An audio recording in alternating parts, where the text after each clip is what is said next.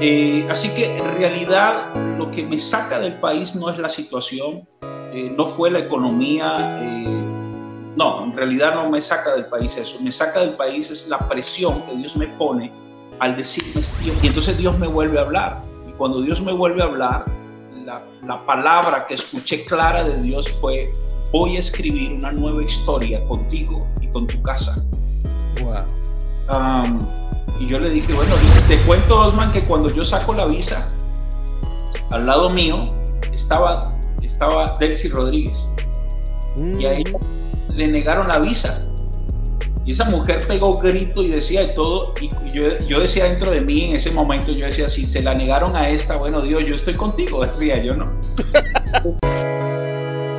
A continuación, Sin Formato, el podcast. Conversaciones amenas, un tiempo diferente para estar libre de estrés.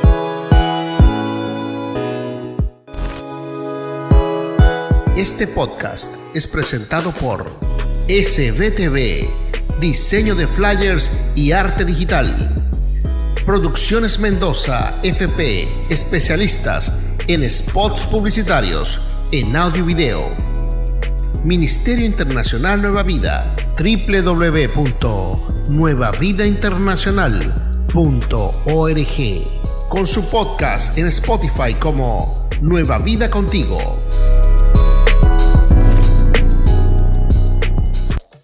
Muy, muy buenas tardes, eh, buenos días, eh, buenas noches o buen fin de, por supuesto, aquí decimos fin de, fin de semana eh, por supuesto, cuando se está estrenando acá el día sábado, o supuestamente también el día donde lo estás viendo, este, este podcast, por supuesto, se llama Sin Formato el Podcast, con Osmar Álvarez en nuestra segunda temporada.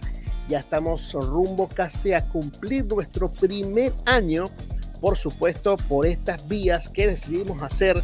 Esto ya lo veníamos haciendo parte en radio, este, pero no teníamos quizás la difusión que tenemos ahora a través de las redes que no tienen fronteras.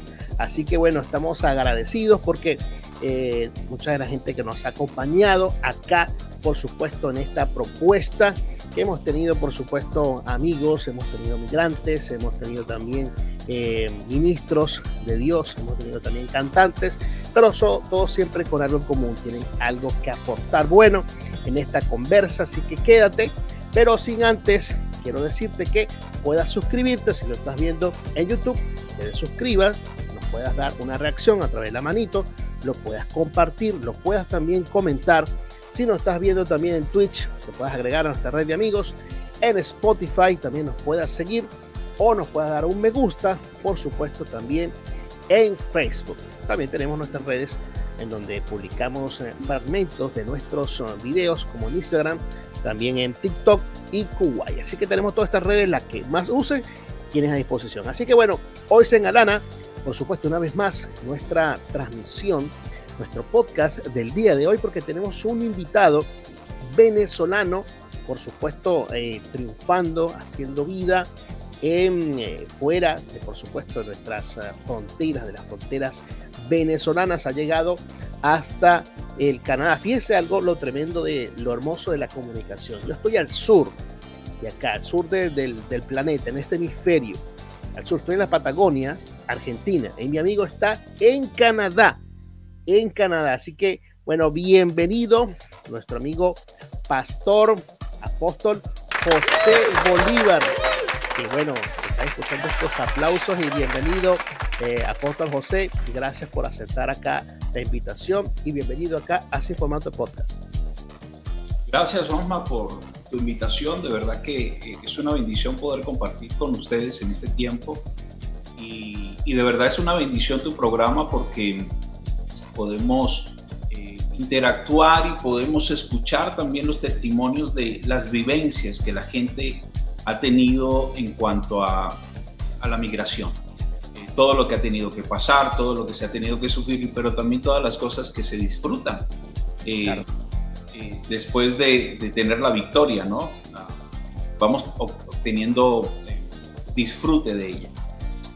te cuento, Osmar, que hay, hay, he hablado también con muchos migrantes que, que no les ha ido tan bien y entonces ya quieren volverse porque no les ha ido muy bien. Yo creo que siempre las salidas tienen que tener un propósito bien claro para que puedas tener triunfo en lo que vas a hacer. Pero bueno, aquí estamos. Ahora mi pregunta es tremendo porque como este, un cristiano que, por decirle un término, ¿verdad? que coloquialmente decimos en Venezuela, cristiano, eh, se encuentra quizás en Turmero, vaya, y ahora estás eh, del lado norte, prácticamente lo que queda de ahí hacia adelante es Alaska, ¿no? En donde tú estás. ¿Cómo, cómo llegas entonces a, encontrarte y, como decimos nosotros, a, parar los pies allá en Canadá, tan, tan, tan lejos, diríamos nosotros? ¿Cómo, cómo ocurre todo esto? Sí, bueno, sabes que yo estoy viajando desde el 2010 aproximadamente. Eh, he estado saliendo a muchos países a predicar como pastor y he conocido, eh, principalmente he conocido la cultura eh, hispana, bien sea también lo que es Suramérica y Centroamérica. había conocido mucho, he conocido también la economía de, de esos países, pues porque pues cuando uno llega como turista tiene que aprender de una vez cuál es la economía del país. Y, y en todos los viajes que, que, había realizado, este, me di cuenta que había algo en común, y es que eh, lamentablemente la economía de los países suramericanos y centroamericanos no está muy bien. Ah, no hablar de que la economía global está mal, pero sí hay unos que están mejor que otros, ¿no?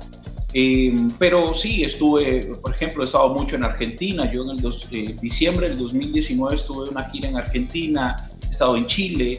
Este, y, pues uno va como diciendo, bueno, esto, de los países suramericanos o centroamericanos, este está mejor en economía, este no. Eh, y bueno, pero me recuerdo yo, Osman, que hace muchos años, a, a mi difunta esposa, le había dicho que cuando, eran, cuando fuéramos viejos íbamos a vivir en Canadá. Claro, yo no sabía que Dios me iba a traer en, ahorita porque no soy viejo, pero eh, me, trajo en ese tiempo. Pero fue una palabra que yo solté allí, o sea, fue algo que, como que un anhelo que estuvo en el corazón y lo solté y ya. Eh, después yo me enfoqué pues en el ministerio, en lo que estaba haciendo. Eh, como te dije, estudié ciertos, ciertos lugares porque mm, siempre decía, el día que me toque salir, yo quiero saber para dónde voy a salir. Porque en realidad, pues, estaba bien en mi país, Dios me bendijo mucho. En Venezuela, en todos los sentidos me bendijo, la iglesia, tenía mi casa propia, tenía la iglesia era propia, también es propia. Eh, tenía, o sea, Dios me había bendecido, tenía mis carros, tenía terrenos, mis hijas estaban en un buen colegio, eh, así que económicamente y de salud estaba muy estable. Em, yo comencé a ver cómo toda la gente comenzó a salir y a salir del país y, la gente, incluso amigos de otros países me decían, pastor, vente, eh, mm. te ayudamos en casa, te ayudamos con comida, con trabajo, o sea, vente para acá. Y yo lo único, mi respuesta era, Dios no me ha dicho que salga de mi país, Dios todavía no me ha dicho que mueva.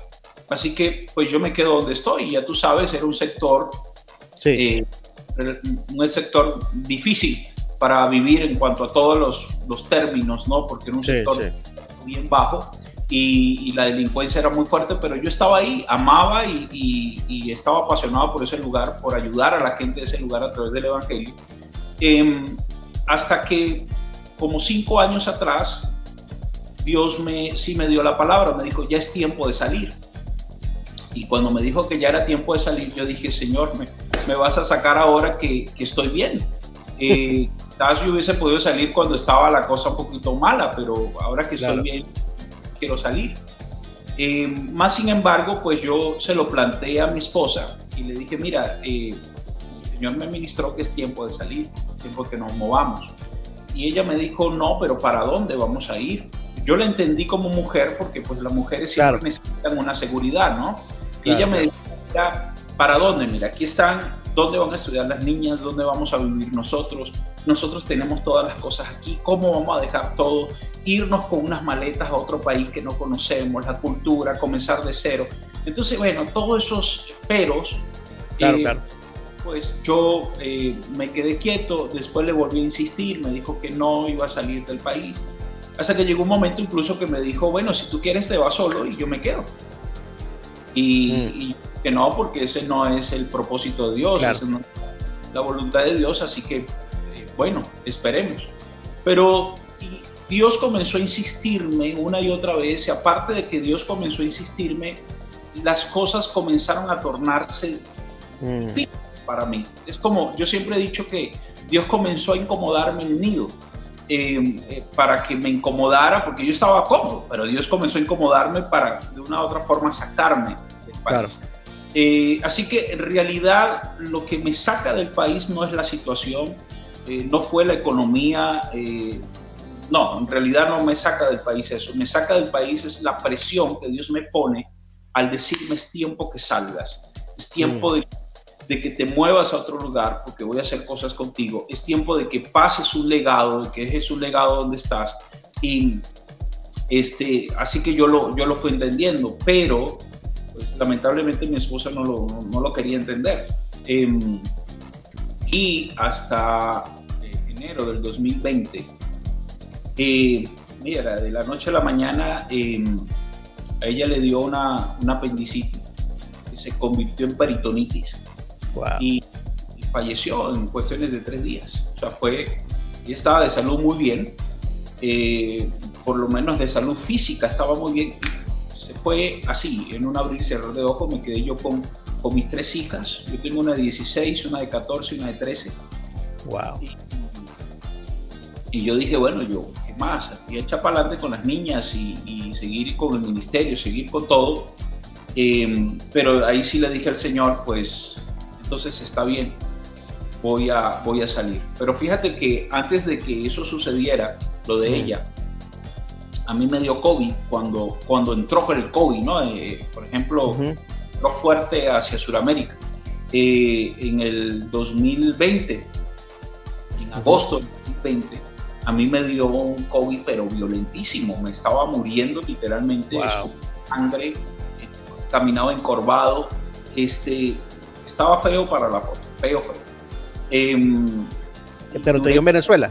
En Venezuela, pastor. Venezuela, sí. Duré 17 días con fiebre continua. Y una de esas noches, yo creo que como la noche 16, em, me dio una fiebre tan violenta que, mira, quizás mucha gente que, no es creyente le cueste creer esto, ¿no? Pero, pero yo literalmente yo vi entrar la muerte a, la habitación mm. y, dije, Señor, llegó mi tiempo. Eh, fue una pregunta que le hice, Señor, llegó mi tiempo, o sea, ya, ya hasta aquí llegué, a, ya listo, pues hasta aquí se acabó esto. Eh, yo entiendo que si, que si parto, parto porque es tu voluntad y no porque el diablo me mató ni nada por el estilo o por la enfermedad me mató, sino porque Dios dijo hasta aquí. Y, Señor, si es así, pues yo aquí estoy, haz conmigo lo que tú quieras. Y le dije, pero si no es así, yo quiero que tú me sanes ahora mismo porque estoy cansado de esto. Le dije, estoy agotado ya más. Yo necesito que me sanes. Osman, mira, yo no, yo no había escuchado la voz de Dios desde enero hasta agosto, o sea, ocho meses sin escuchar la voz de Dios. En, enero Dios me dijo, guarda silencio. Esa fue la palabra que Dios me dijo, guarda silencio. Yo acababa de llegar de una gira y guardé silencio total. O sea, mi, nadie le escribía, no hablaba con nadie, no me reunía con nadie. De hecho, eso fue en enero y en marzo entró la pandemia, así que aislado totalmente. Sí cuando estaba aislado no compartía nada por las redes, absolutamente nada, porque Dios me dijo guardar a silencio. Y en agosto de, ese año fue, me da eso, y entonces Dios me vuelve a hablar. Y cuando Dios me vuelve a hablar, la, palabra que escuché clara de Dios fue, voy a escribir una nueva historia contigo y con tu casa. Wow. y yo le dije, bueno, listo, Señor, si eso es una nueva historia, lo creo, pero sáname ya y, literalmente Dios comenzó a sanarme, sanarme totalmente, que yo le doy gracias a Dios que yo no quedé con ninguna secuela del COVID en absoluto, de nada. Yo, gracias a Dios, yo sané eh, de una manera sobrenatural, comencé a sanar, a sanar, a sanar. Y, comencé una empresa de, publicidad digital y comenzó a irme muy bien este, financieramente. Así que eso, eso ocurrió fue en agosto, ya termina, eso era casi terminando agosto, así que ya como más o menos la quincena de septiembre ya yo estaba bien, porque después del COVID tiene un tiempo de recuperarse, a tomar ese aliento. Me recuperé, ya para octubre estaba trabajando y entonces octubre, noviembre, diciembre y enero, entonces mi esposa fallece. Y cuando ella, cuando ella muere, esa misma noche, Dios me vuelve a recordar y me dice, te dije que iba a escribir una nueva historia contigo y con tu casa. Eh, hay momentos que Dios le habla a uno que uno hace silencio porque no entendemos. Este podcast es presentado por SBTV, diseño de flyers y arte digital. Producciones Mendoza, FP, especialistas en spots publicitarios, en audio y video. Ministerio Internacional Nueva Vida, www.nuevavidainternacional.org, con su podcast en Spotify como Nueva Vida Contigo. Contigo y con tu casa. Eh, hay momentos que Dios le habla a uno que uno hace silencio porque no entendemos en el momento. Yo, yo soy del que cuando no entiendo algo, yo le digo a Dios, yo prefiero callar antes antes de, terminar diciendo cosas que no debo decir y, comenzar y terminar ofendiéndote, Señor. Así que guardé silencio y le dije, bueno, Señor, amén, vamos para adelante.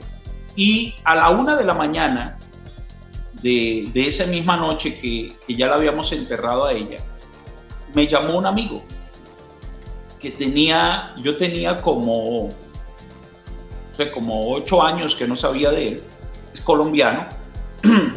Y, me llamó y me dice, hola apóstol, ¿cómo estás? yo le digo, hola papi, bien, él se llama Andrés Medina.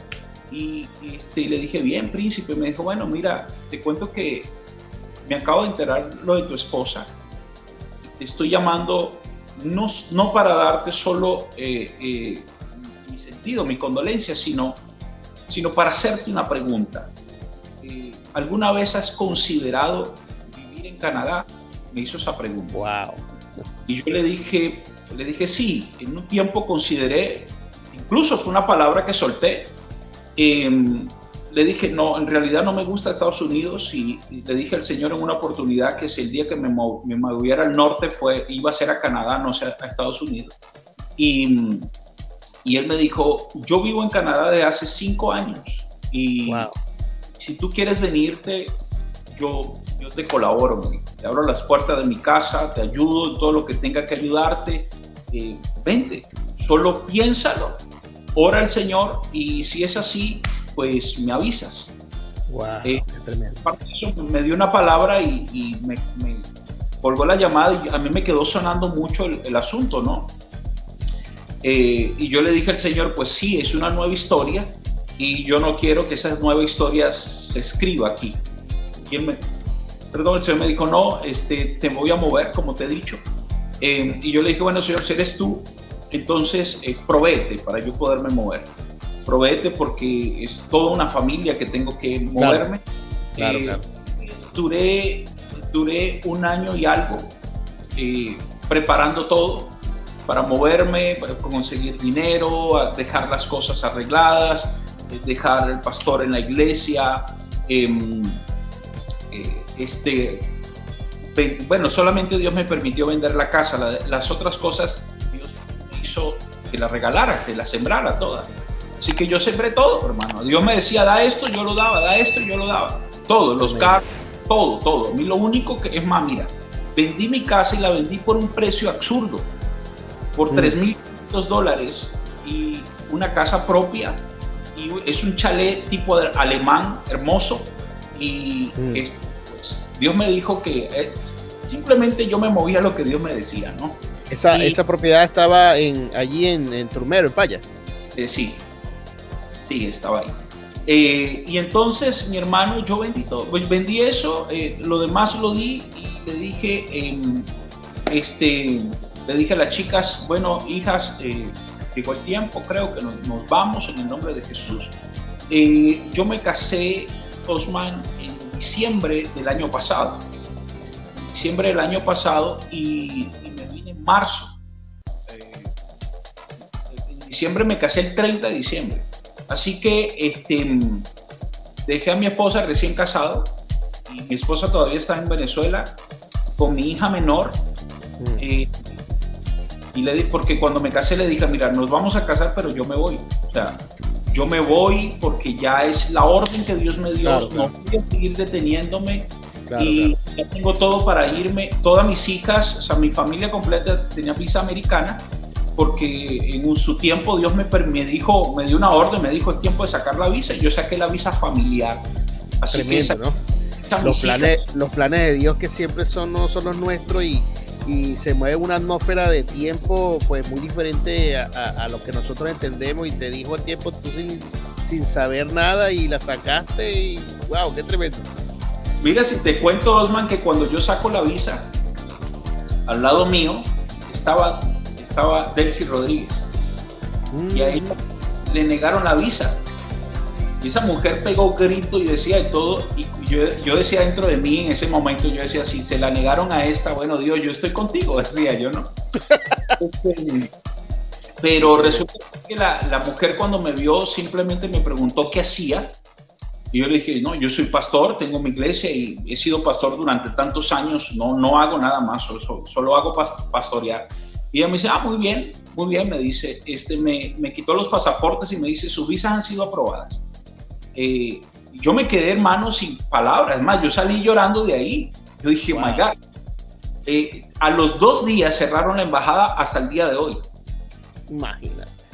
Eh, y bueno, yo tuve esa visa allí por años. Yo decía, Señor, bueno, no sé cuándo tú me vas a abrir puerta para Estados Unidos, no, X, no sé, ahí está la visa. Yo seguí viajando, seguí haciendo. Pero resulta ser, mi hermano, que cuando yo le digo a mi esposa, le digo, mira, mis hijas tienen visa, así que yo, se van conmigo. Lamentablemente ella no tiene pasaporte, pero no tiene visa americana. Y, yo le dije, bueno, te tocará esperarme, que yo haga una reunificación familiar para que podamos estar juntos. Entonces, por cuestiones de dinero, la más pequeña tuvo que quedarse. Em, este, mm, eh, yo estaba ahí, ¿no? Entre si me traía la más pequeña dejaba la más grande o me traía la más grande dejaba la más pequeña, pero entonces tuve que analizar y dije, yo necesito que, que mi hija termine la high school en, en Canadá para que pueda, eh, pueda de una vez aplicar para una universidad. Y si yo la dejo, va, la voy a retrasar en el, en el, estudio, porque ya ella estaba para, para, para salir, pues. Em, entonces dije, no, nada, me toca traerme a la grande Em, así que se quedó la más pequeña allá, pero em, bueno, nos vinimos, Osman, eh, un año y un año y seis meses después de, esa llamada. Y yo, fíjate que después de esa llamada yo hablé con el hermano como tres veces, nada más, como tres veces después de esa llamada. Porque yo, yo le decía a Andrés, es que yo no quiero yo no quiero estar diciéndote, me voy tal día, me voy tal día. No, yo quiero llamarte y decirte, hermano, estoy listo, voy para allá. Claro, claro, eh, Sobre lo seguro. Pues resulta ser que el hombre, el hombre, yo de repente lo llamo y le digo que me vengo, ya tenía pasajes comprados para Estados Unidos. Y, y él me dice, me dice, bueno, listo, véngase, pastor. Eh, no hay problema, véngase. Yo llego, yo llego a, a Miami, este, y cuando llego a Miami, Osman, eh, este, me quedo en la casa de una tía y, llamo al hombre. Cuando lo llamo le dice, pastor, vente para New Jersey. Yo estoy en New Jersey, en la casa de mi mamá, porque y aquí nos vemos y hablamos. yo dije, bueno, listo, de pronto me veo con el hombre y nos vamos juntos para Canadá. Eso es impensado, ¿no? Claro, claro. Ser que cuando yo llego a New Jersey, em, el hombre me cuenta que, que Dios lo había mandado para, para Estados Unidos. Y yo le dije, pero no, no entiendo, ¿y quién me va a recibir? Qué tremendo. Tenía que Estados Unidos. me dijo, me dijo, no sé, pastor. Eh, de verdad que estoy apenado contigo, estoy consternado contigo, no sé qué pasó, pero yo simplemente quise obedecer. Y yo le dije, bueno, no, no hay problema. Le dije, yo, yo igual llego. Yo igual llego, hermano, igual me muevo porque yo determiné una meta y nada me hace retroceder. O sea, yo llego a esa meta establecida. Yo le digo, es más, para mí, le dije, tú eres un motivador. Quizás no eres quien me va a ayudar, pero sí alguien que me motivó. Así que no, no, no, no te des problema por eso. No. Y, bueno, tranquilo, le dije. Así que este me dijo, no, pero yo, yo tengo que volver a Canadá porque él, él tiene ya residencia canadiense. Me dice, lo que pasa es que me vine porque este, Dios me dijo que eh, introdujera mis papeles para la nacionalidad eh, americana, que la mamá mm. están allí y, este, y es el tiempo. Y pues mira, en este tiempo, Osman, te digo, ya el hermano está aquí en Canadá con, con nosotros, ¿no?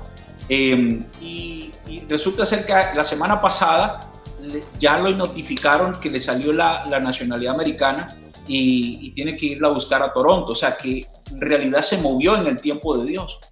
Em, yo cuando llegué, Osman, él simplemente me dijo, eh, tienes que ir a Dakota del Norte, me dijo fue, ve a una frontera canadiense, cual sea, a una frontera canadiense, yo te recomiendo que vayas a, una en Dakota, Saskatchewan se llama la frontera, porque es, eh, es más fácil, es más ligera, y te queda más cerca de la ciudad de donde yo quiero que tú vayas. Bueno, relativamente más cerca. yo le dije, está bien, yo hago lo que tú me digas. Y, renté un auto hasta de New Jersey hasta Dakota del Norte, como tres días manejando. Eh, genial, porque pues uno disfruta. Claro, claro, claro. Eh, dormí dentro de los, del carro, obviamente con las niñas, pero uno disfruta, ¿no? Pero resulta que llegué a Saskatchewan eh, o sea, la frontera, yo, em, yo entrego el carro en el aeropuerto de Dakota del Norte, em, ahí llamé un taxi y me moví hasta, hasta, le dije, llévame hasta el borde canadiense, em, se llama así el, North Portal, y, y el hombre dijo, listo, me llevó, ahí nos bajamos, y apenas nos bajamos, este, yo busqué a unos policías eh, entonces, bueno, eh, eh, lo dijiste hace rato antes de comenzar, lo que es la barrera del idioma, ¿no? Claro. Uno llega, hermano, y, uno en Venezuela de pronto ha estudiado, o lo que uno estudia en los institutos es que si dramática, que cómo toda la cosa, pero a la hora de hablarlo es totalmente diferente a lo que tú Claro. Entonces yo, bueno, entre lo que se podía hablar y lo que y el traductor, eh, yo le dije a los oficiales que necesitaba refugio, que necesitaba refugio para mí, para mis hijos. ¿Y sabes qué sucedió? Eh, nos llevaron a los tres y nos llevaron de Saskatchewan a, a la primera ciudad, este, o el primer pueblito que estaba ahí, que se llama Esteban, y, y me llevaron a un hotel. Me llevaron primero a un Tim Horton, que es como un McDonald's, es muy famoso aquí nos llevan al Tim Horton y, de allí nos dicen, detrás está el hotel. Mm. Me sonrío y le digo, no, pero no es ese tipo de refugio que yo necesito. yo, necesito es un asilo, le dije, refugio en, en, esta nación. Y entonces cuando ellos entienden, dice, ah, o sea, lo que quiero decirte es que los mismos policías me cruzaron la frontera y me llevaron hasta el primer pueblo. Yo bien me había podido quedar así, ¿no? Un ejemplo. Claro, claro pero, pero yo le dije, no, no, ese no es el tipo de refugio. Entonces ellos me dicen, ah, entonces que espere. Llaman al, al oficial fronterizo y el, el, oficial fronterizo va hasta donde estamos nosotros y nos devuelve otra vez al punto donde estábamos. Y, y él me, me, hace las preguntas, me dice que en qué me puede ayudar. Y entonces yo le expresé todo el asunto y bueno, listo, yo déjame porque yo quiero hablar por ti. Mira, yo estuve orando en todo el camino con mis hijas diciendo, con el ángel, la gente que nos va a ayudar, pon el ángel. Y él me dijo, yo quiero ayudar. ¿Y sabes cómo se llama el hombre? Se llama Clark, como, como el de Superman. el, tipo me dice, eh, yo te voy a ayudar, yo voy a hablar por ti. Y resulta ser que eh, él entró habló todo el asunto con la gente de, de migración. Después nos hicieron pasar Ah, nos quedamos dos noches allí en, en ese lugar, llenando papeles, papeles, muchos documentos, em, y tomándonos declaraciones y toda la cosa. Este, pero, pero Dios fue tan bueno, Dios es tan bueno, que esa misma noche nos dieron, eh, perdón, ese mismo tiempo, en ese mismo día, nos dieron em, algo que se llama el Refugee Clean, que es, em, eh, es, una hoja que le llaman aquí la, el papel brown, el papel marrón, que es tu ID. Mm. Tu ID te da el, el, gobierno cuando tú eres una persona protegida por el gobierno, una persona refugiada. Después te cuento por qué yo solicité refugio y no solicité otro tipo de, de, ayuda. Em, entonces resulta ser, hermano, que cuando yo hago esta solicitud, ellos me dan ese papel de una vez entonces mi hija, la, la, de 14, ella escribe, le escribe una carta, ¿no? Como niño le escribe una carta a, a los oficiales que nos ayudaron. se la, la mujer cuando leyó la carta, pues se enamoró, hermano se enamoró, que qué bendición, que, una niña tan hermosa, que nosotros somos una familia bonita.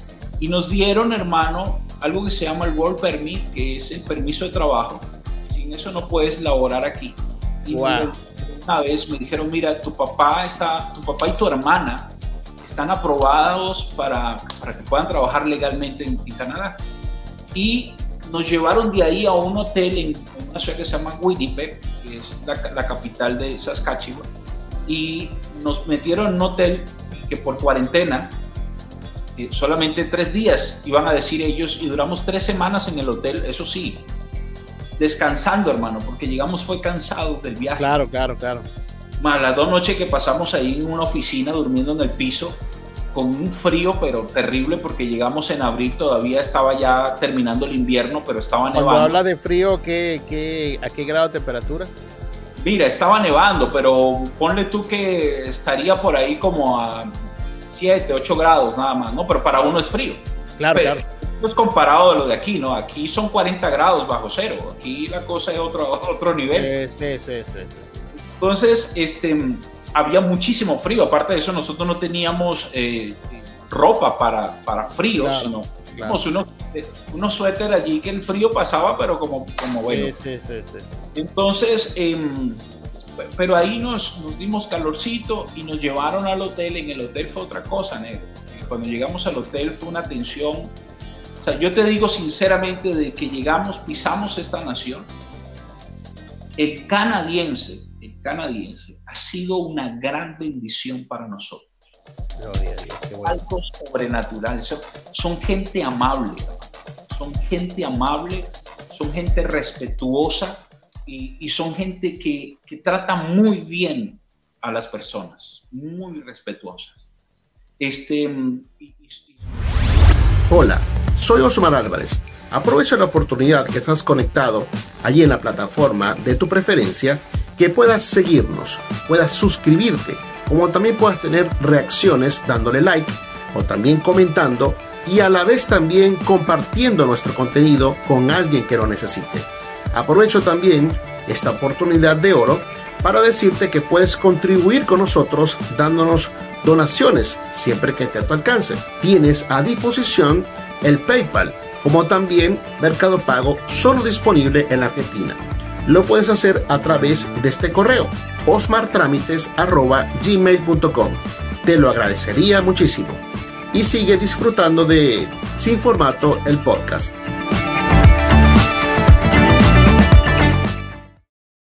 Son gente amable, son gente respetuosa y, son gente que, que trata muy bien a las personas, muy respetuosa.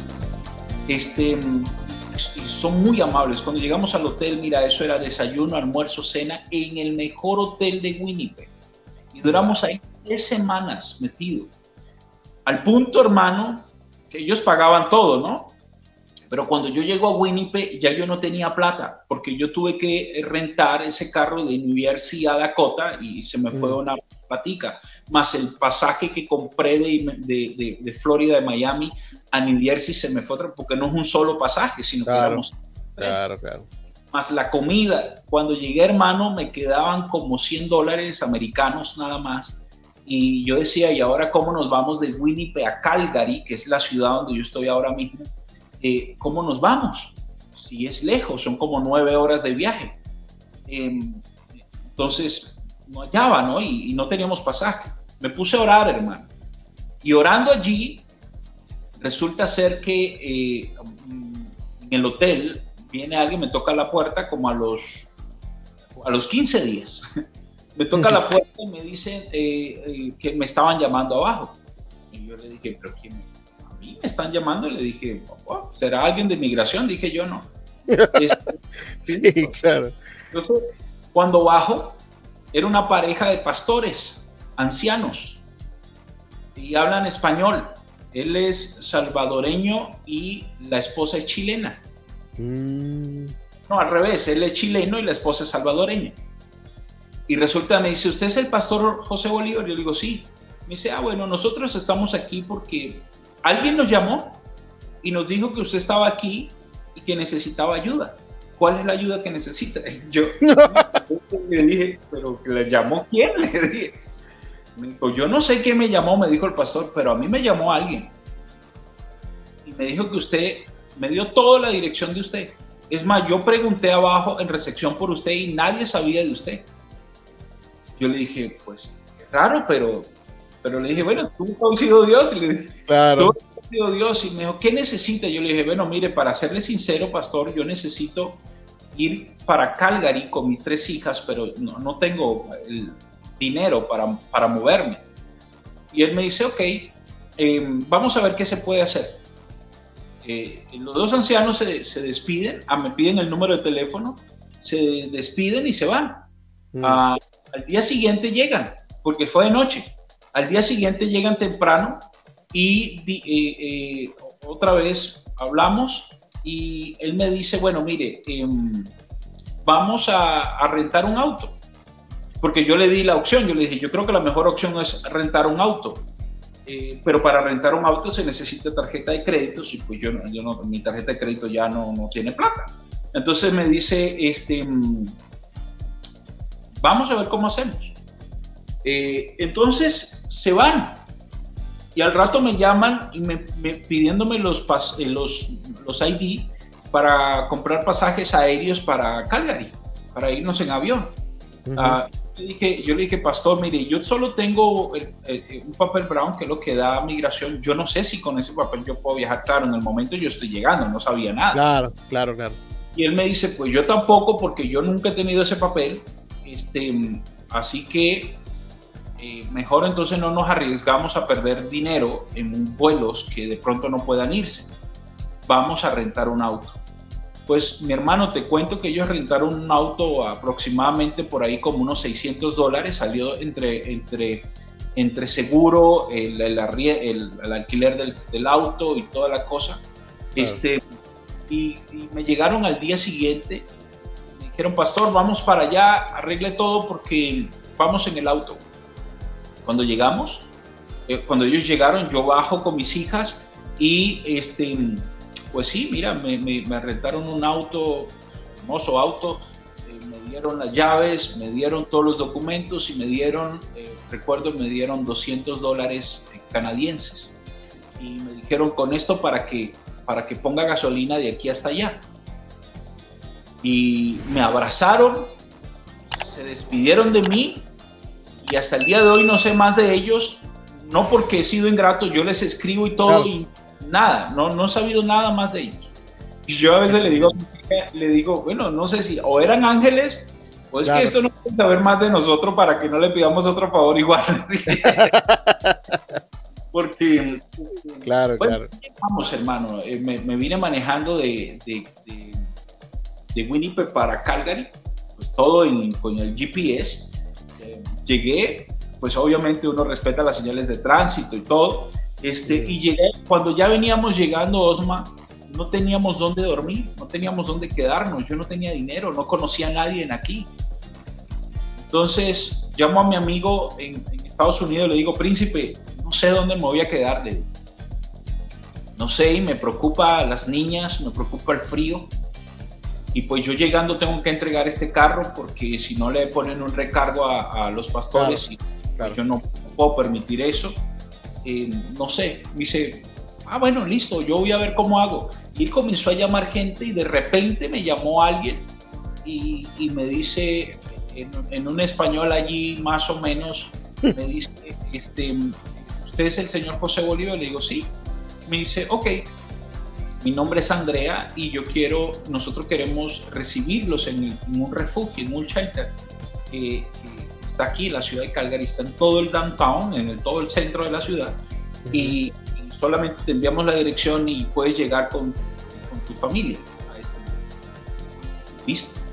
Hermano, llegué llegamos al sitio y pues sí, ahí es otra historia, tuvimos que quedarnos cuatro meses en un shelter, que es shelter es un lugar, un refugio compartido donde están, no, no, no, porque resulta ser, y lo doy de cierta forma gracias a mi Señor, es porque los únicos migrantes éramos nosotros, los demás eran, eran gente canadiense, pero de, otros, de otras ciudades que venían a cargar.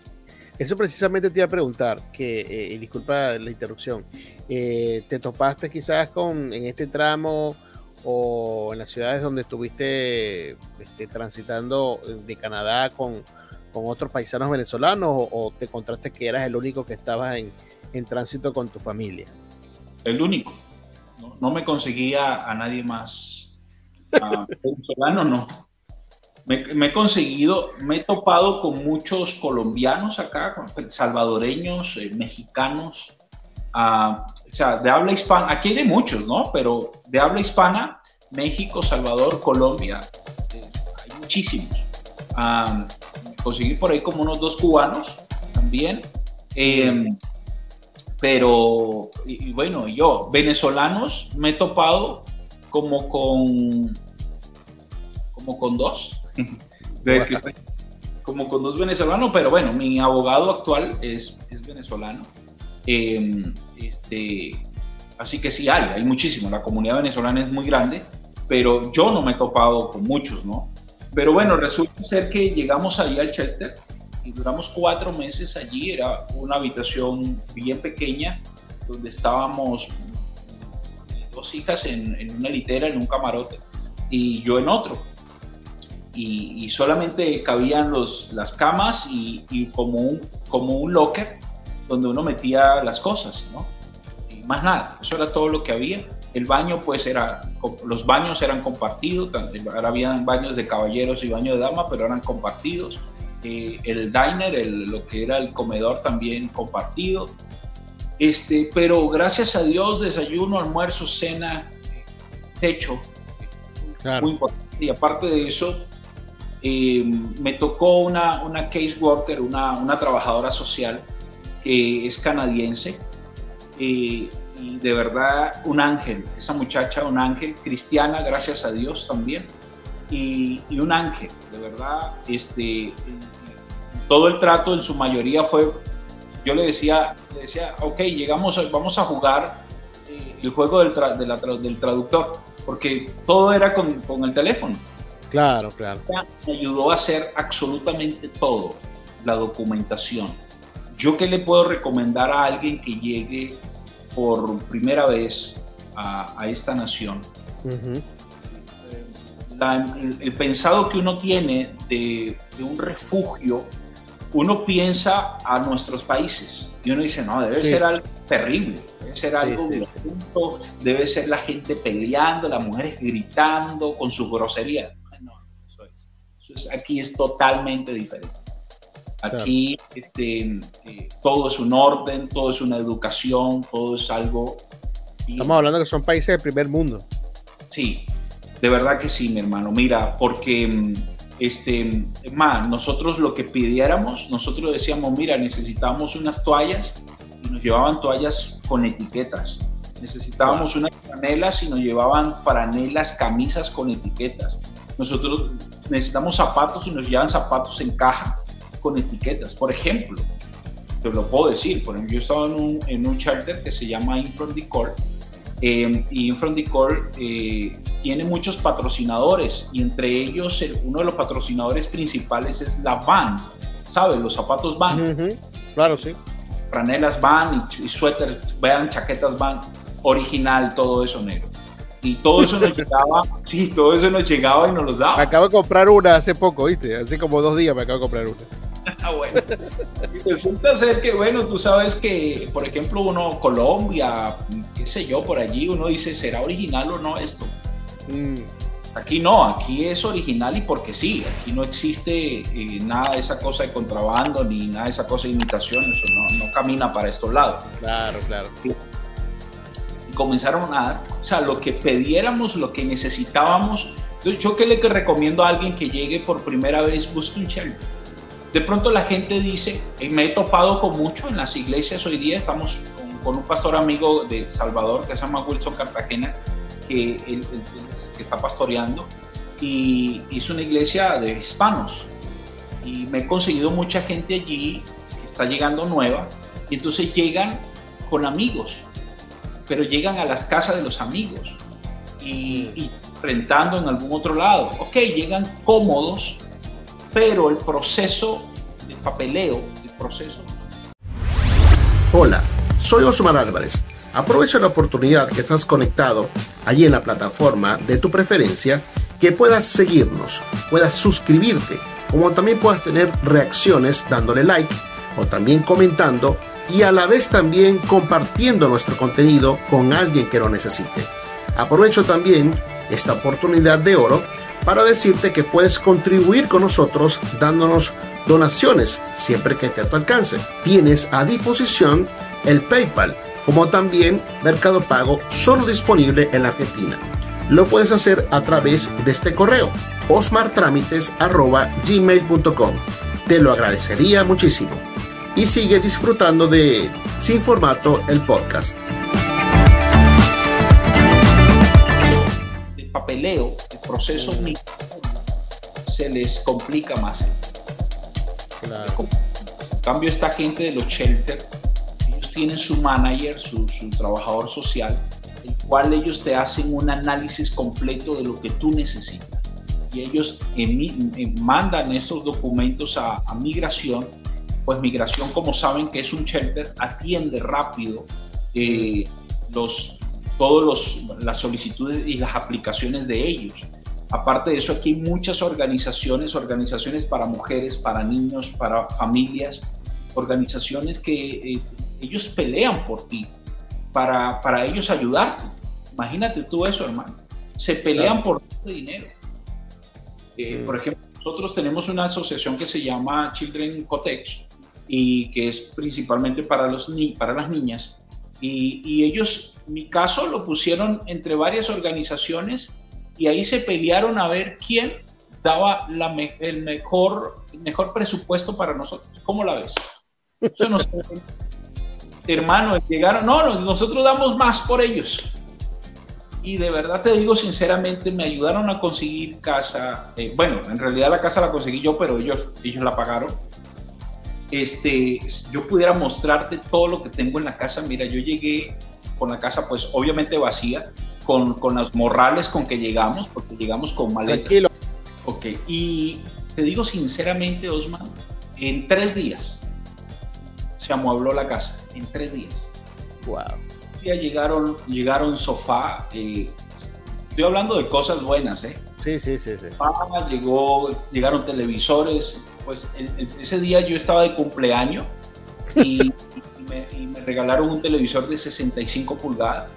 Eh, una bestia de televisor. Más contento, hermano, porque todo, las camas de mis hijas, mi cama, no es una cama matrimonial, es una cama queen, porque son exagerados a la hora de bendecirte. en todo, brother. O sea, te digo sinceramente, en tres días se llenó todo. Todo. Eh, yo dije, pues simplemente nos hemos mostrado a orar, adorar al Señor y a darle gracias a Dios porque ha sido muy bueno. De verdad ha sido muy bueno. Y aquí una de las cosas que, necesitas es no mentir. Mm hablarle con, con, con la verdad al canadiense, al oficial, y si ellos no te pueden coger nunca una mentira porque hay un chavo. Claro. Si tú le hablas con la verdad en todo, así sea fea, ellos te colaboran, ellos te ayudan. Entonces, bueno, te digo sinceramente, mira, eh, hasta incluso... ¿Cómo, cómo, cómo, le decía a ellos en el aspecto de que te preguntaron, de, por ejemplo, es una de las preguntas que tengo yo, este, el motivo de por cuál usted está acá? Entonces tú le respondías, bueno, voy a hacer una, una obra una obra como pastor en este lugar. Y esos eran los motivos y te creían cuando le decías todo esto. Sí, pero es que ahí hay un punto.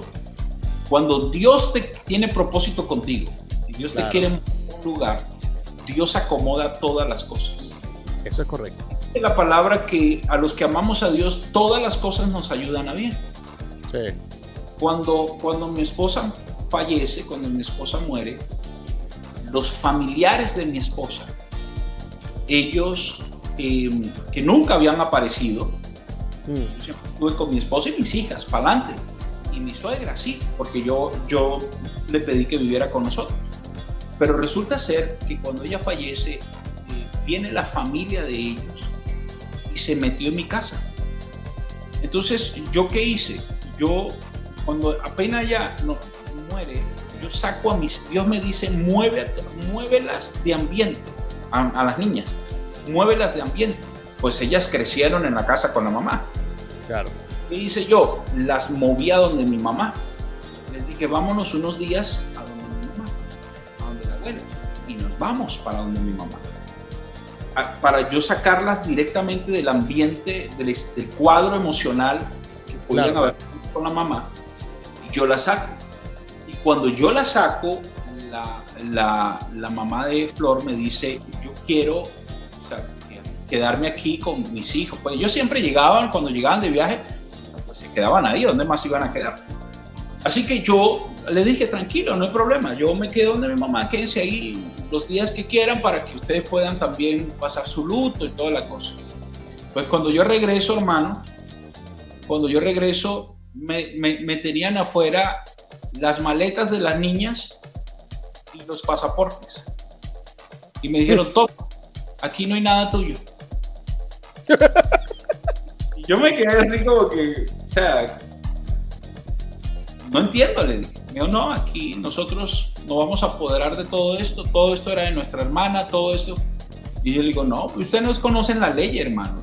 tenemos 18 años de casado y aparte de eso, todo esto lo hemos construido juntos y las leyes me amparan en todo. No, no, tú no tienes nada.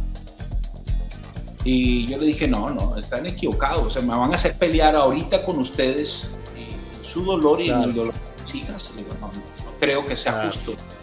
Pero, pero hermanos, se levantaron al punto de que me tocó ir a tribunales, a fiscalía, me tocó ir a, a todo lado para pelearlo.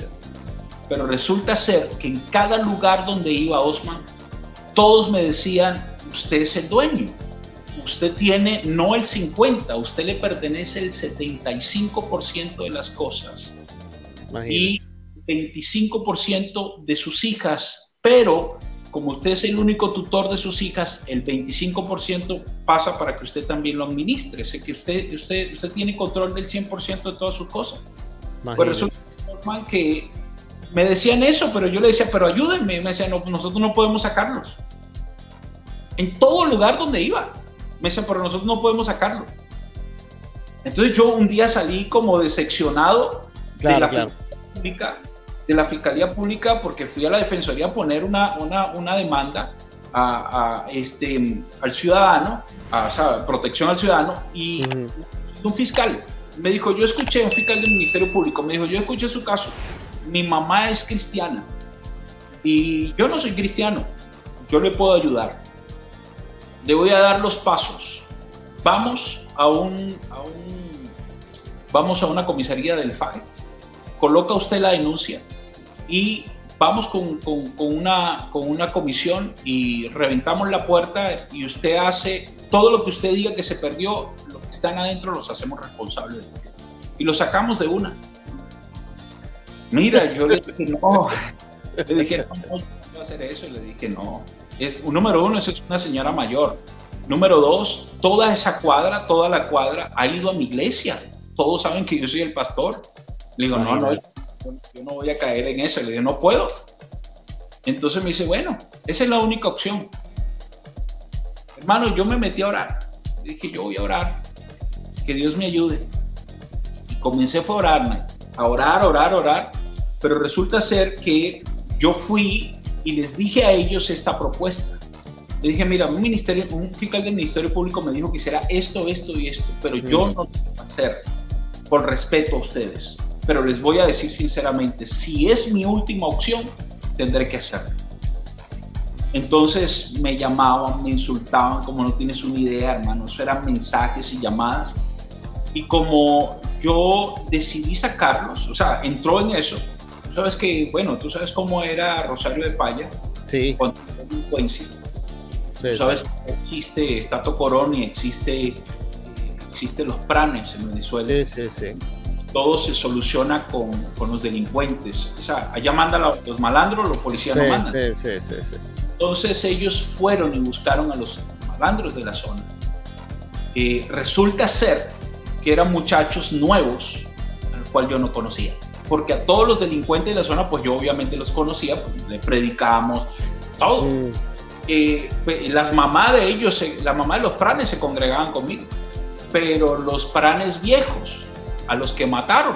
Los muchachos claro. nuevos no sabían quién era yo y resulta ser que estos tipos le ofrecieron plata y este, comenzaron a llamarme hermano, comenzaron a amenazarme de muerte, eh, me llamaron del, del, del, penal tres veces. Eh, las tres veces yo pues respondí normal, o sea, buenos días, bendiciones, y resulta ser que eran estos tipos. Mm. Me estudiaban mis hijas, que, dónde cogíamos el metro, a qué hora, dónde, todo, todo, todo. Y pues eso me alarmó, me alarmó mucho porque yo dije, pues esos tipos van con todo, jugando. Y no conozco a estos tipos, yo sé que esos tipos son, yo sé cómo claro. son los delincuentes allá, yo sí, lo que sí, sí, Y este, yo dije, no, nada, yo, yo tengo que ya es tiempo de moverme. Ya es tiempo de moverme y ese fue el caso que yo presenté precisamente en migración. Mm. Caso de, eh, eh, de, de, haber sido eh, amenazado de muerte tres veces con las llamadas. Yo presenté los, las, las, las, los mensajes, gracias a Dios lo guardé. Em, así que presenté las llamadas, presenté algunos videos que ellos mandaban como para causar pánico. Claro, claro. claro. También los mandé, o sea, muchas cosas y ellos eh, me, dieron el refugio y me dijeron, bueno, entonces ahora pues tienes que comparecer ante un tribunal de, refugiados y ahí es donde el juez va a determinar tú, si te dan la protección completa y te dan la residencia permanente. Pues yo, por cierto, tengo mi, cita ahorita, el mes que viene, eh, en, en, mi audiencia. Eh, yo tengo todo aquí, pero yo puedo estar aquí hasta el 2026, legalmente pero después de la audiencia ellos determinan si yo me quedo como, como residente permanente, que yo creo que en el nombre de que así va a ser, porque yo no creo que Dios sea loco, Dios me trajo fuera. Claro, claro. Y ha sido Dios en, en, todo, ¿no? Pero eso fue lo que presenté. Yo, eh, uno tiene, si va a solicitar refugio en, en este país, tiene que traer un caso contundente y pruebas reales de que hay una persecución. Y si la hay, olvídese, le dan, le, te dan el refugio, te atienden y te reciben. Eh, claro, estudian tu caso para ver la veracidad de ellos, pero, pero al final te reciben, de verdad que sí. Y si eres venezolano más, porque la gente sabe también, porque tú puedes hacerlo de tres formas. Eh, refugio, puedes hacerla por humanitaria, por el humanitaria uh -huh, es por lo que está haciendo la nación, este, y la tercera puedes hacerla si tienes algún familiar a, aquí. Entonces, si tienes algún familiar aquí, puedes decir, mira, aquí hay un familiar mío y yo necesito entrar en ese proceso de, de, de, de residencia.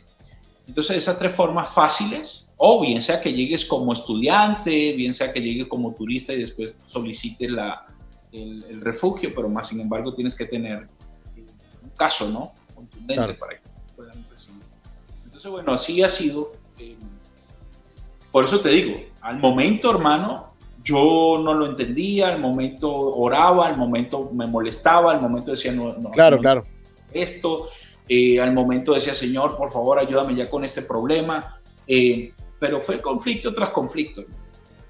Entonces, pero, pero resulta ser que todos esos conflictos tenían un propósito, tenían un porqué que yo no sabía.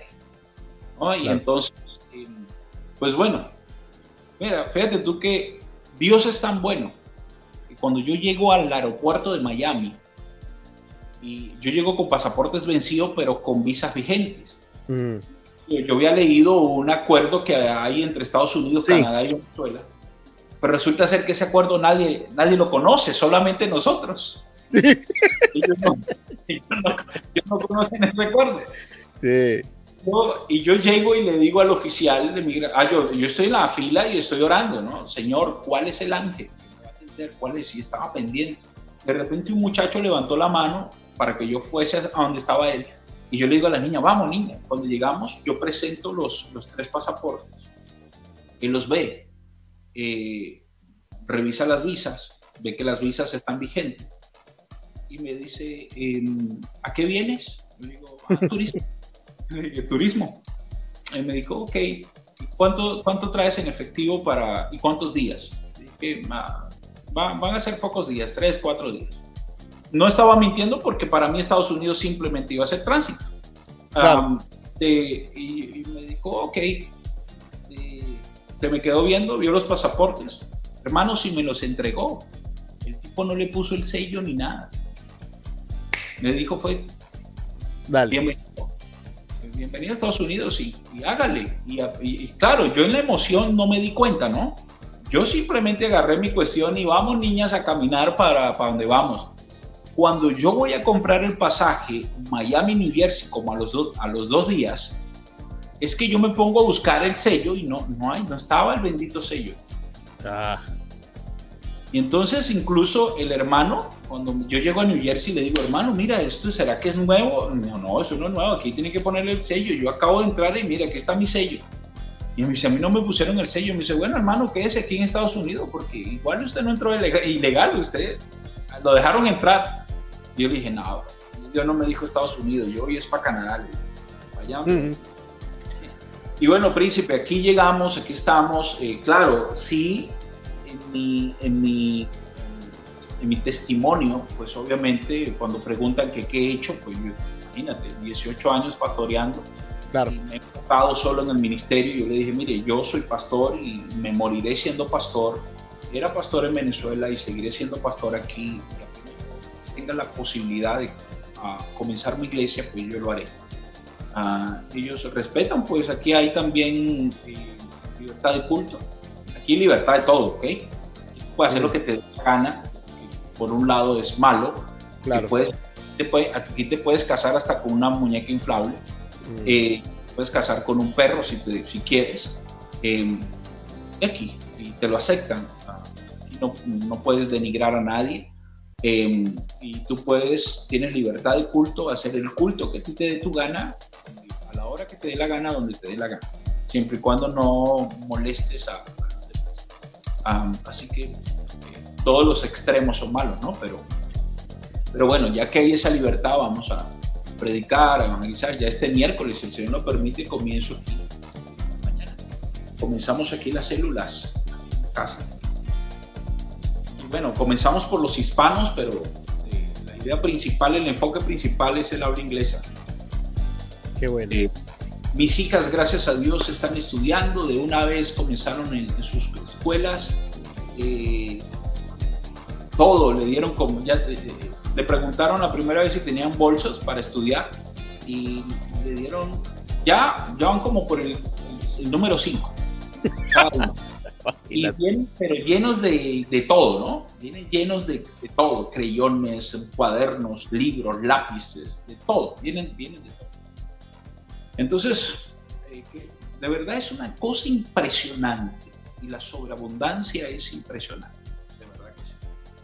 Eh, te, pregunto, te pregunto algo. Eh, si es cierto que el, que el,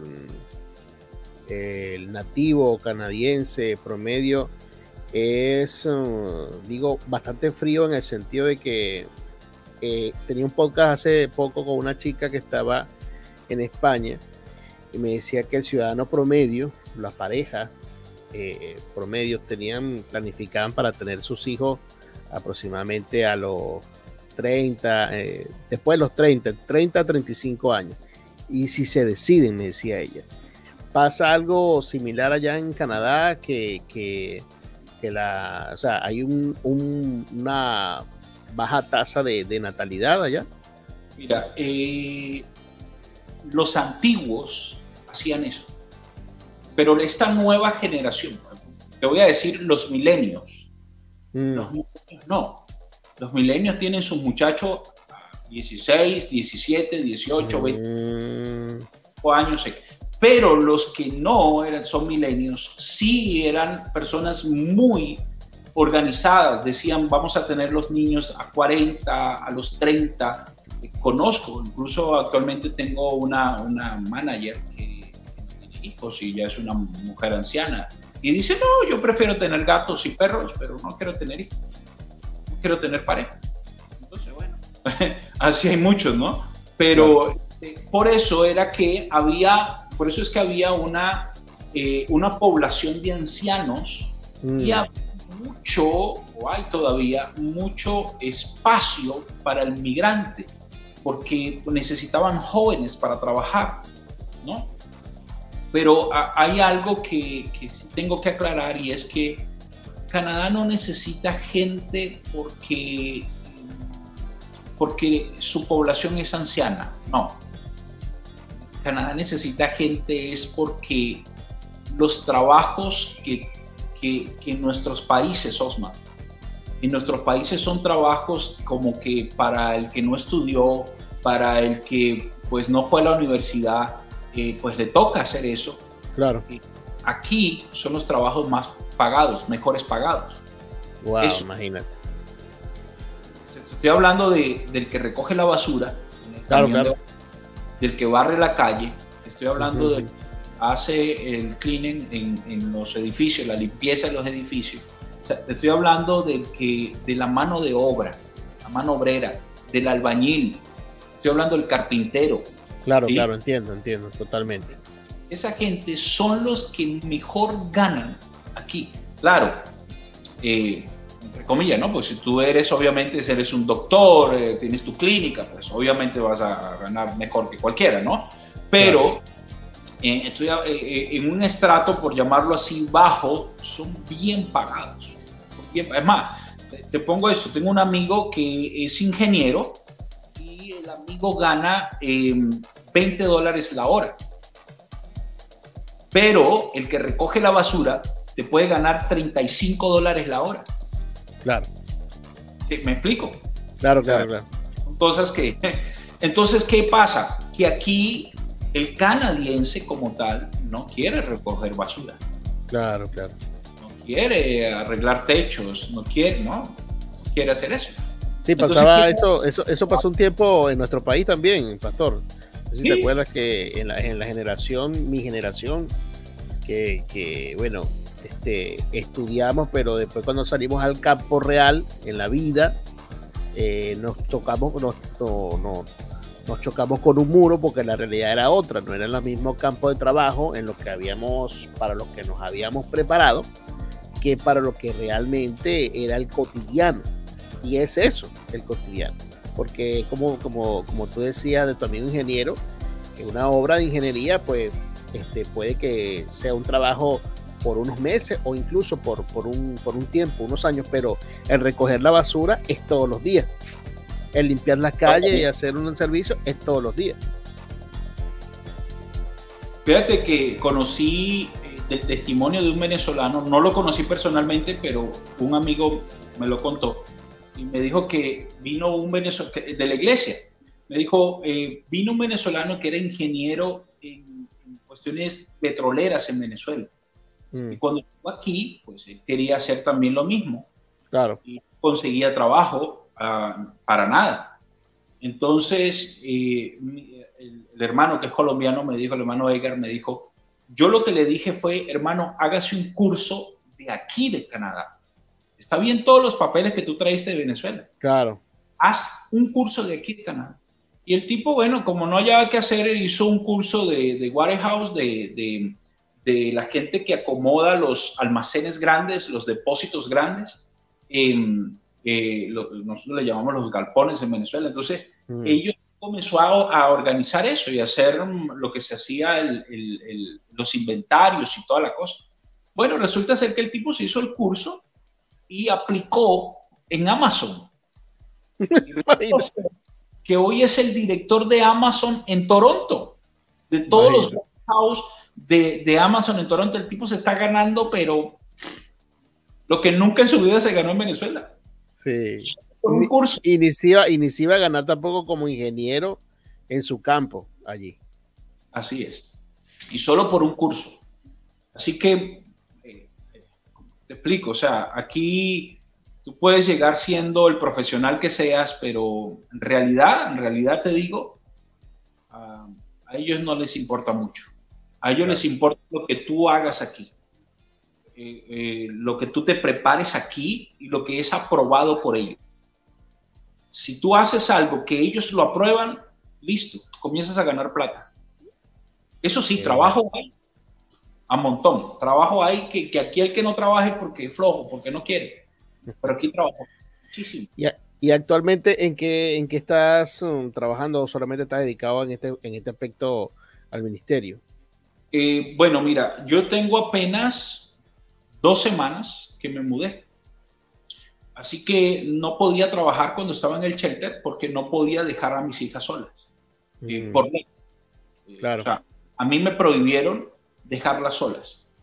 Eh, igualmente, ellas no podían estar en sola en ningún lugar si no estaban conmigo. Por ley estaba prohibido. Ni siquiera montarlas en un taxi. Así que para, para la escuela yo tuve que firmar cantidad de papeles para que la llevara el transporte de, allá mm. em, que no, no podía.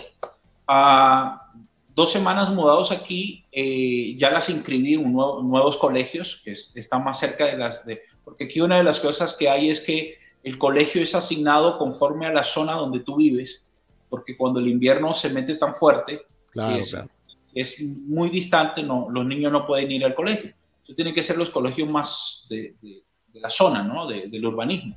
Entonces, em, eh, ahorita soy, yo, trabajo con páginas web, yo diseño páginas web, creo páginas web, y, eso ha estado proyectándoselo a varios hermanos de la iglesia que tienen empresa y he comenzado a, crearles páginas web a ellos. Mientras que me llega, eh, lo que pasa es que a mí me dieron el World Permit, la, ¿cómo se llama? Me dieron el, el permiso pero hay un documento que todavía no me ha llegado. O sea, mm. digo, te doy la notificación, este es el número que tienes, pero tienes que esperar el documento legal. Y ese documento me tenía que haber llegado y no me llegó. Entonces he estado llamando diciendo, mira, ¿qué pasó? Me tienen que volver a mandar el documento, todo lo demás. Entonces, bueno, estoy en esa espera.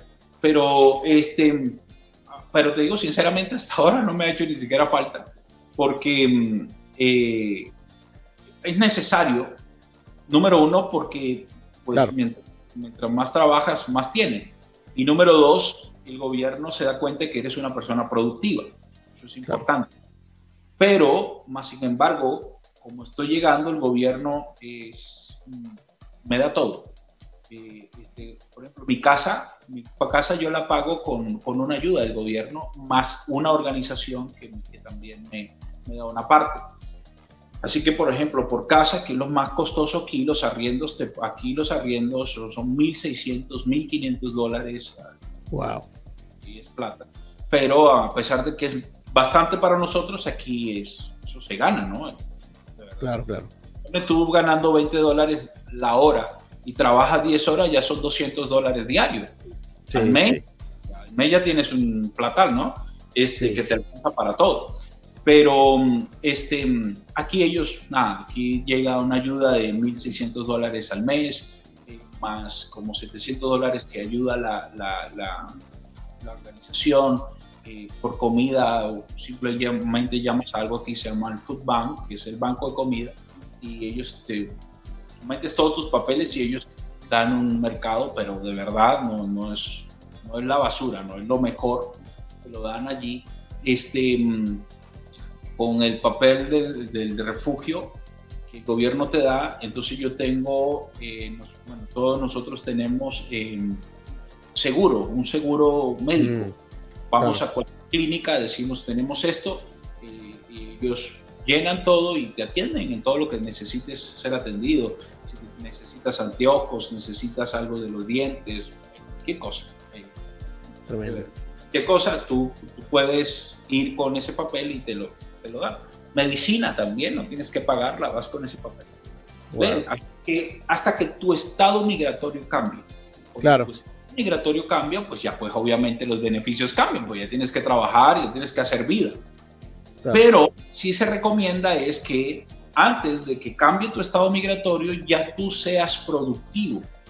Y así el gobierno dice, ah, esta gente no vino a ser mantenida, esta gente vino a chapalante. Claro, claro. Claro, el mismo gobierno sabe que ellos mismos no han mandado el papel, así que. Claro. Ellos sabrán cómo hacer sus cosas, ¿no? Claro, pero, claro. pero eh, eso ha sido una bendición, hermano. Te lo digo me alegra. Me alegra, me alegra, me impacta cómo, cómo Dios te ha llevado en todo este proceso y, y, y, de hecho solamente con, con un único ingrediente que es creer. Ya para él pues es suficiente todo esto. Yo recuerdo, este, no me, lo que sí no recuerdo es la fecha, pero sí recuerdo cuando estuviste en Bariloche, estuviste aquí en Argentina, luego creo que saltaste a Chile, estuviste un rato en Colombia, y eso fue que eh, 2019 fue eso, final de 2019. Sí, 2019. 2019, regresaste al 2020, después te vi luego eh, tuviste un, un, rato, pasaste, pasaste por Nueva York, ¿verdad? Cuando estabas allí en, en New Jersey, ¿fue? Porque creo que te vi algunas fotos y, y videos en Nueva York. Que de New Jersey a Nueva York lo divides un puente. Así que tú cruzas y ya estás en Nueva York. Mm. Estábamos ahí cerca, pues las niñas decían, papá, mi sueño es caminar ahí en Nueva York, en la Gran Manzana, toda la cosa. Y ahí nos fuimos. También visitamos unas iglesias que, estaban, que están allí en New Jersey en, en, una ciudad que se llama Union City y ahí estuvimos un, rato en la iglesia, una de las iglesias del pastor Juan Carlos Harrigan. Ajá, claro, sí, lo conozco, conozco el ministerio. Qué bueno.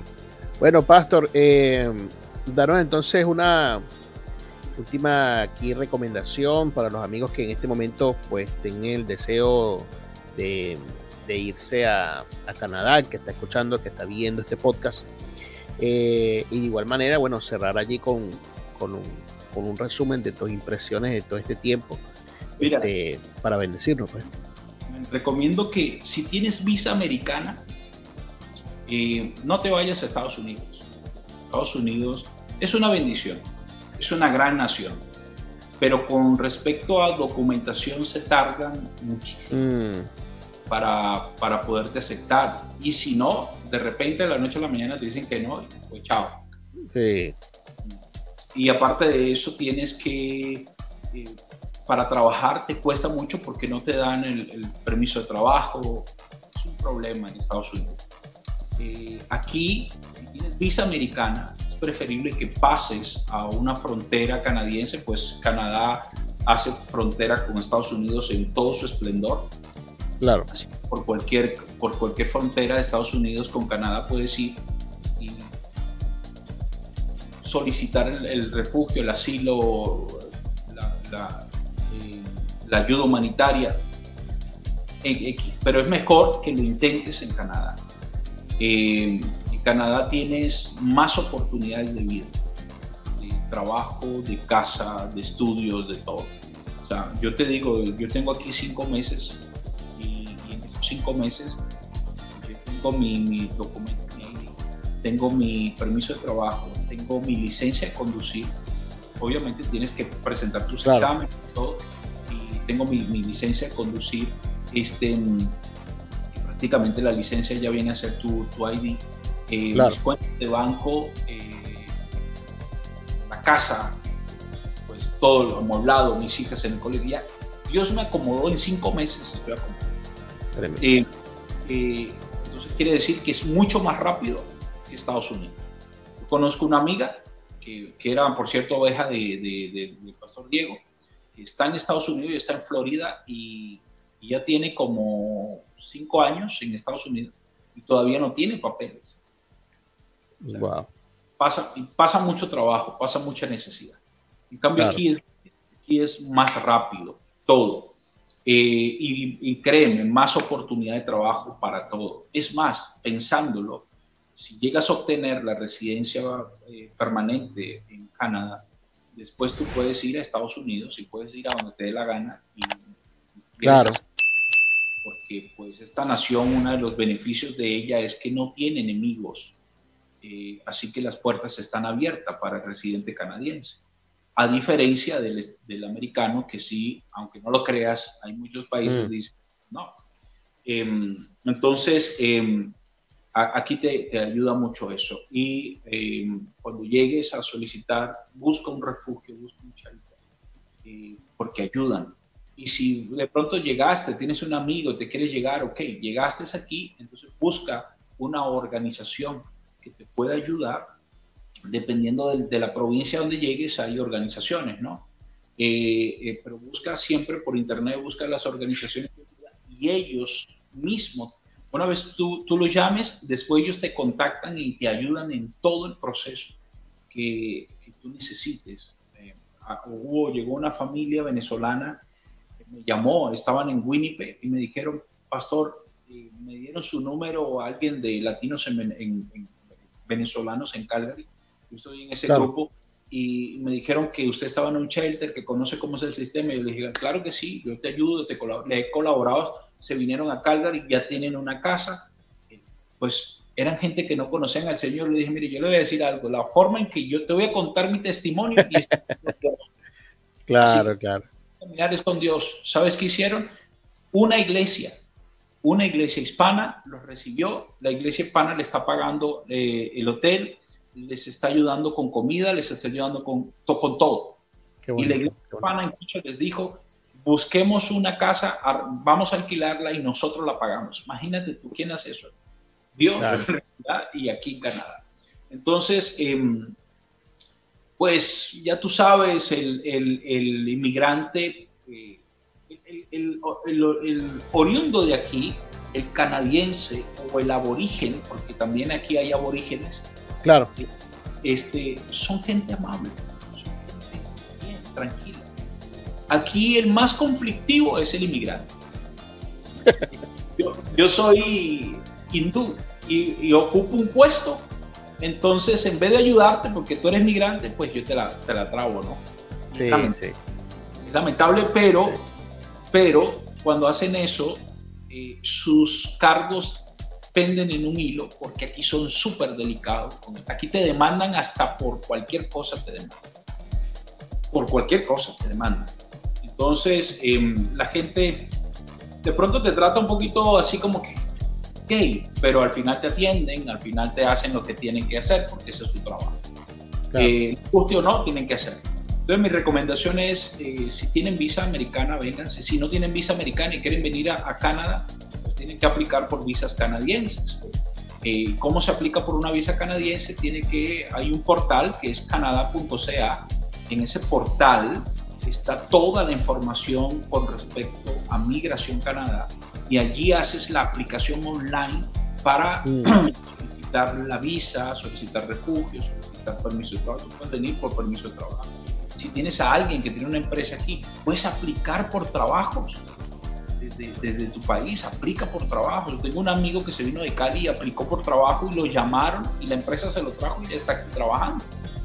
Eh, porque puede aplicar por trabajo. Después que están aquí dos años, están aquí por trabajo, eh, después que se cumplen los dos años, tú puedes solicitar tu, residencia permanente y puedes traer a tu familia y toda la cosa, ¿no? Hay procesos que se alargan, otros procesos se acortan, pero todo el que con el que tú puedas hacer el proceso. Pero hay muchas formas fáciles de hacer el proceso. Que no se pongan a estar escuchando tantas cosas que están en las redes. Lo que está en las redes, lamentablemente, son redes ¿eh? para atraparte, para envolver. Em, ¿Quieres aprender? Métete en la página de canada.ca y ahí es todo lo que diga esa página, es verdad, todo lo que dice. Es verdad, si tienes un familiar en Canadá y quieres venir a Canadá, no tienes visa ni americana ni, canadiense, y ese familiar dice, bueno, está bien, yo puedo decir que sí, que soy tu familia y que te recibo. Puedes irte a México y en México cruzas a Estados Unidos, eh, aunque no tengas visa americana, tú cruzas a Estados Unidos y dices, mira, yo tengo un familiar en Canadá, aquí están sus papeles, y yo solamente quiero ir a Canadá. ¿Y qué mm. hace? Un acuerdo que se llama el Acuerdo del Tercer País, que, eh, que es entre Estados Unidos y Canadá. Mm. Y es real porque está en la página de, de, de Canadá, de Inmigración Canadá eh, al tú decir eso, Estados Unidos está en la obligación de tomarte y llevarte a una frontera canadiense. Eh, Estados Unidos se convertiría simplemente como un país de tránsito y ellos mismos transitan, ellos mismos te transitan, no te dejan a la deriva, sino que ellos mismos te llevan y te sueltan ahí en la, embajada, en la frontera canadiense y de ahí para adelante tú tienes que defender, ¿no? Claro.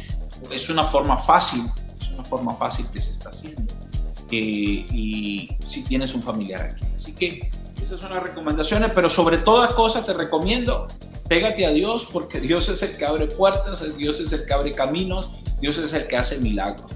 Ahí donde te tienes que apegar, bien pegadito. La palabra dice, bendeciré tu entrada y tu salida. Estés en la ciudad o estés en el campo, te bendeciré.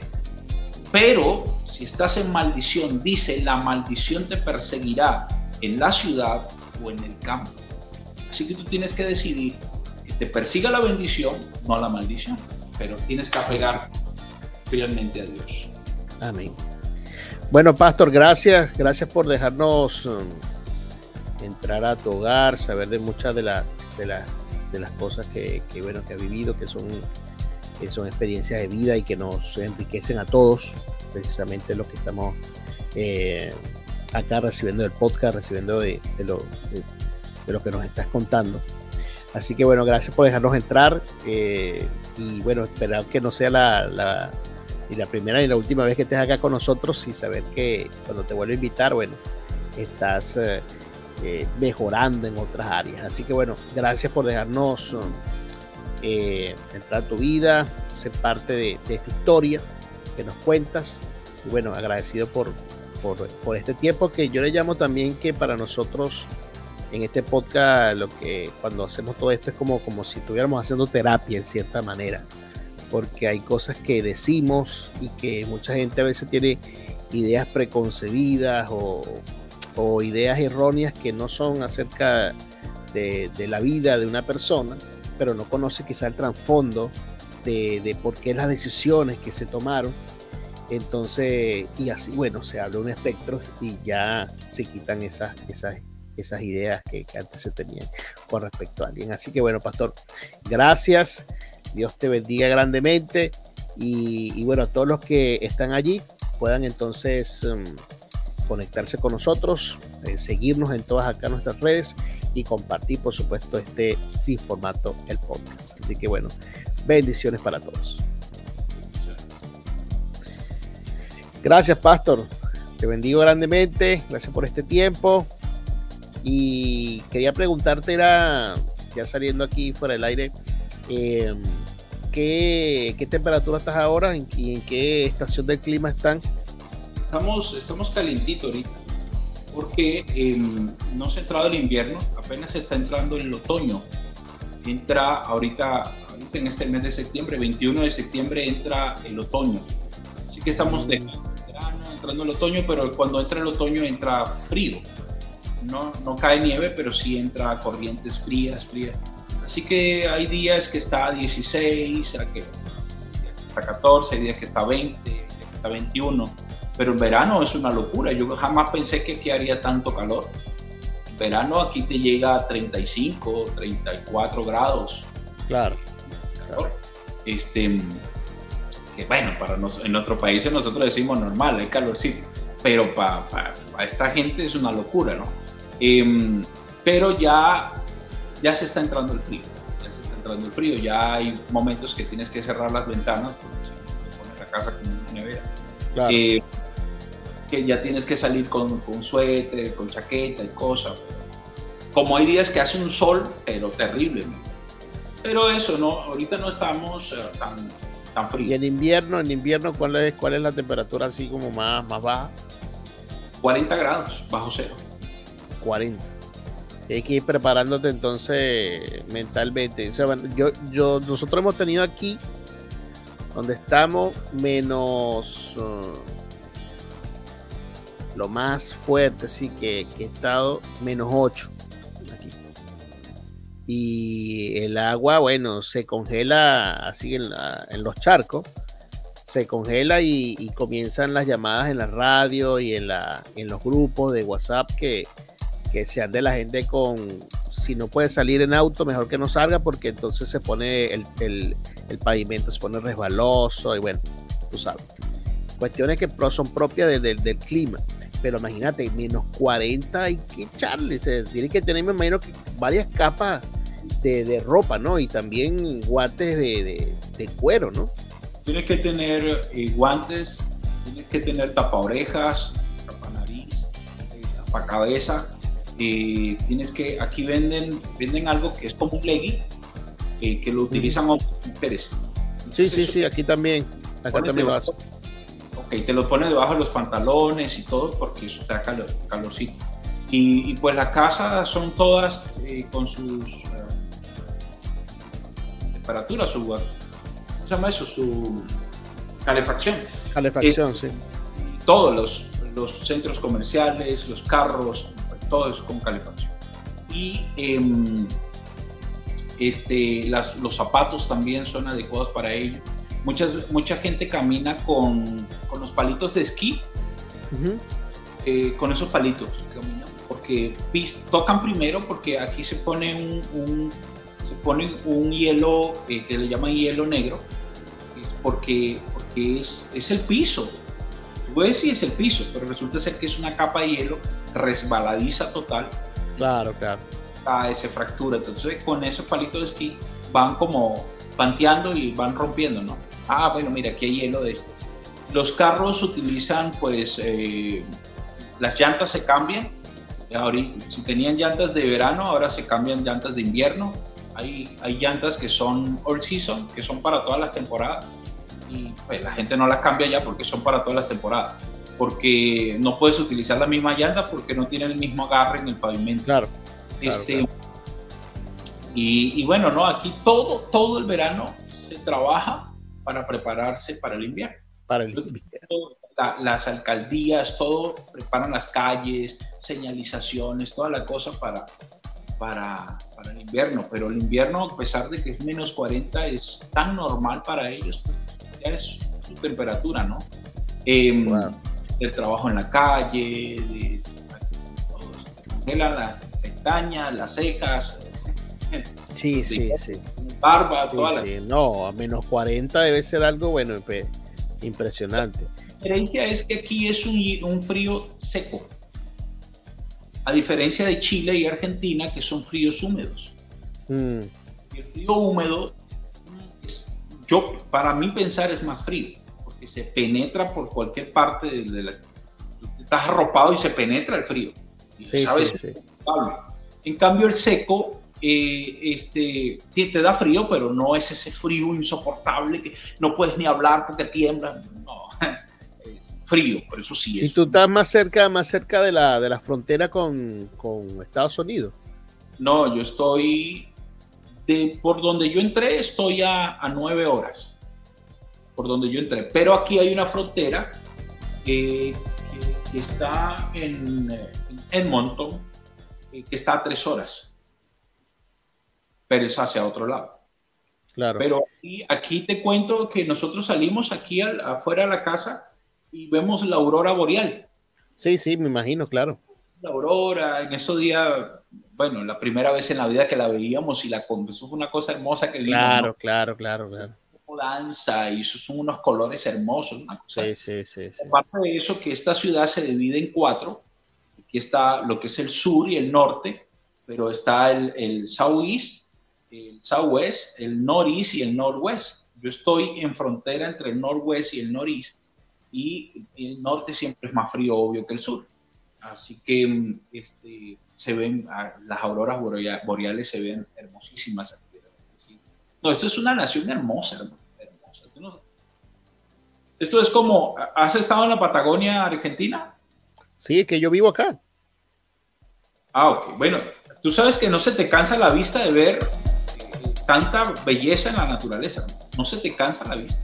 Unas cosas tan hermosas, unas cabañas tan hermosas, unas casas tan hermosas.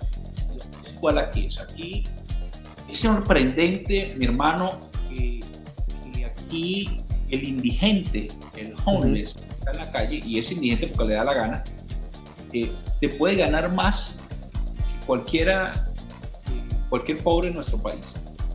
Sí, me imagino. Te gana, es otra cosa, porque el gobierno, por ejemplo, el aborigen, el gobierno lo mantiene. si no quiere trabajar, no trabaja. Eh, claro, que hay muchos aborígenes que son profesionales y todo, pero también por esa causa eh, hay muchos, jóvenes, mucha, mucho indigente en la calle. ¿Y ellos hablan su propia su propio dialecto o también hablan inglés? Eh, inglés puro. Inglés puro. Mm. ¿Sabes que son aborígenes? Su, su, su, su dialecto es inglés. Mm. No, no es como, como por ejemplo el, el, Cherokee de Estados Unidos que habla, habla Cherokee. No, claro. aquí es inglés. Claro, me imagino que quizás los más viejos hablarán. Claro, claro, fueron, por capas, capas, capas, capas y capas de, de, generaciones y así, bueno, se fueron. Sí, pero, y son, bueno, son, ellos como, son aborígenes, son protegidos por el gobierno. Eh, un poquito delicado el tema con ellos, en el sentido de que eh, a veces quieren hacer lo que les da la gana y nadie le dice nada porque pues son intocables. Mm. Eh, pero en resto, y si tú los tratas bien, ellos se tratan bien. Pero en realidad, mira, el sistema de metro, esta ciudad está muy, muy creciente, muy bonita. Aquí hay un sistema de metro en todos, todos los, los, puntos cardinal. Hay, hay tren, eh, hay sistemas de tren, hay sistemas de buses. Los buses llegan a una hora a la parada a una hora exacta, esa hora salen, si no tienes que esperar el otro que llega a 8, 9, 20 minutos, pero a la hora. O sea, ellos no se retrasan, no andan con gente guindando ni nada, eso es a la hora, te subes con un boleto. Em, si no tienes, puedes pagar en, cash, pero eh, si no pagas con un boleto que normalmente se saca en, el, una cuestión que se llama Tren y, y andas por toda la ciudad con eso. Genial. Puedes tener un carro súper eh, fácil. Puedes tener un carro súper fácil. Yo incluso estaba viendo una camioneta, imagínate una Mercedes-Benz que estaban vendiendo hoy 1.500 dólares. Ah, una cosa que es una camioneta. Este, puedes tener carros súper costosos como carritos que sencillos. Eh, pero es, es bueno. Acá es bueno. Cuando quieras venir, acá me avisas, hermano. Listo, listo. Mira, Pastor, te voy a dejar porque tengo que llevar a mi hijo mañana temprano. Tengo que ir a. Estoy por allá por esos lados. A la radio también. ¿Cuándo vienes por acá, por, por Argentina? Eh, tengo una agenda, eh, pero eh, para poder salir entonces necesito ya que... Claro, claro, estar legal todo. Ya ahorita el mes que viene ya yo soluciono eso. Y apenas solucione, pues yo el año que viene, si Dios quiere, estoy por... Ponle tú febrero del año que viene, estoy por Pariloche. Qué bueno, qué bueno. Bueno, me avisas entonces, que si, te llegas hasta, hasta acá, hasta la Patagonia. Ay, a ver qué hacemos ahí con tu esposa y la invitamos ahí a algunas iglesias que vamos a estar y eso. Claro, excelente. Bueno, te quiero mucho y, bueno, gracias por la amistad y por confiar y, y, este tiempo que estuvimos también juntos. De verdad, gracias. Hacía falta. Dios te bendiga, príncipe. Dios te bendiga, papá. Gracias. Bendiciones. Este podcast es presentado por SBTV, diseño de flyers y arte digital. Producciones Mendoza, FP, especialistas en spots publicitarios, en audio y video. Ministerio Internacional Nueva Vida, www.nuevavidainternacional.org, con su podcast en Spotify como Nueva Vida Contigo.